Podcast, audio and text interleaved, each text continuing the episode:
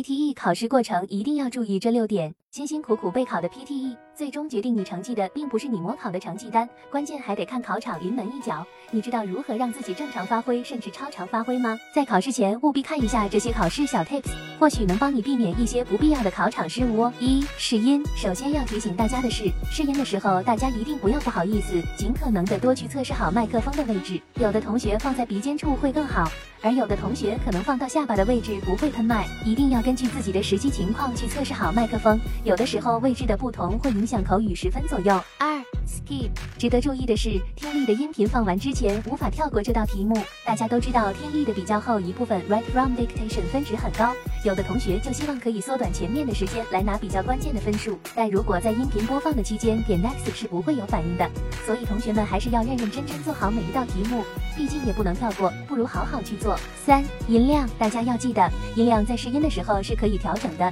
调整的位置并不是在耳机上。而是在电脑屏幕上面，音量不会在听力开始后回到默认状态，所以大家在考试时注意一下。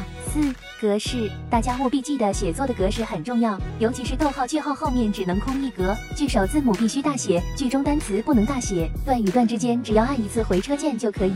这些细小的行为可能会帮助你提高你的拼写和语法分数。很多考生因为错误使用标点和空格，导致写作失分严重。另外，W F。D 建议首字母大写，结尾有句号，专有名词大写，并注意录音中的单词是缩略形式还是完全形式。It's important 写成了 It is important 也要扣分，反之亦然。虽然培生官方目前对于句首大写和标点没有表示会扣分，但是建议大家还是严谨一些。五、休息时间。听力前的十分钟休息时间，不论你是否精力充沛，都建议利用这十分钟来休息下。因为听力是需要注意力高度集中的考试，特别是 PTE 往往会出现模拟真实场景的音频，背景杂音很重，语速较快，所以稍不留神就会错过一段录音而无法作答。特别是在现在听力变难的情况下，休息十分钟，深呼吸，调整好状态再去考试，会效果更好。六，猪队友。很多同学在考场上面易受干扰，遇到旁边有同学大声做口语题目，担心自己的声音被盖住而不能被机器识别，所以就和周围的同学飙高音。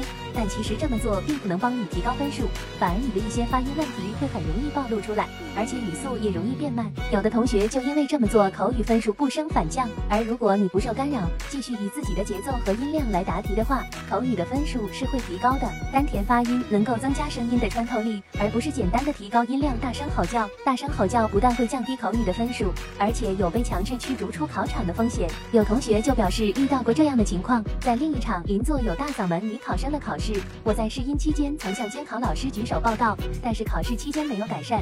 我觉得再次报告似乎不会有用的，而且可能还会影响口语发挥，所以我就没有再次举手。当我比较中考完听力，再向考场负责人 complain 的时候，后他以以下四点理由拒绝受理：一。我在试音期间举手报告是不算的。二，如果邻座考生大吼大叫，我必须不停地举手，直到那位考生音量变小。举一次手，监考老师会警告对方一次的。三，如果举了很多次手，监考老师便会站在对方后方，时刻提醒，直到他的声音符合要求。四，如果对方依旧不改，监考老师会在记对方 misconduct 以后强制驱逐此人出考场。所以考试中碰到此类同学，一定记得及时举手报告，而且多次举手后一定会有效果，因为这不仅仅是关系到。你一个人的成绩，考场其他同学也需要一个安静的环境来考试哟。考试过程中遇到任何异常情况，比如电脑死机、鼠标卡住、笔写不出来等等，也一定要举手。这样如果成绩出来分数异常低，举手示意的视频会被调用以作证据，培生有可能因此给你一次重新考试的机会，或者重新评分。如果没有举手示意，那这个机会就白白丢掉了。希望大家谨记这些考场 tips，都能在 PTE 考试中能有好的发挥。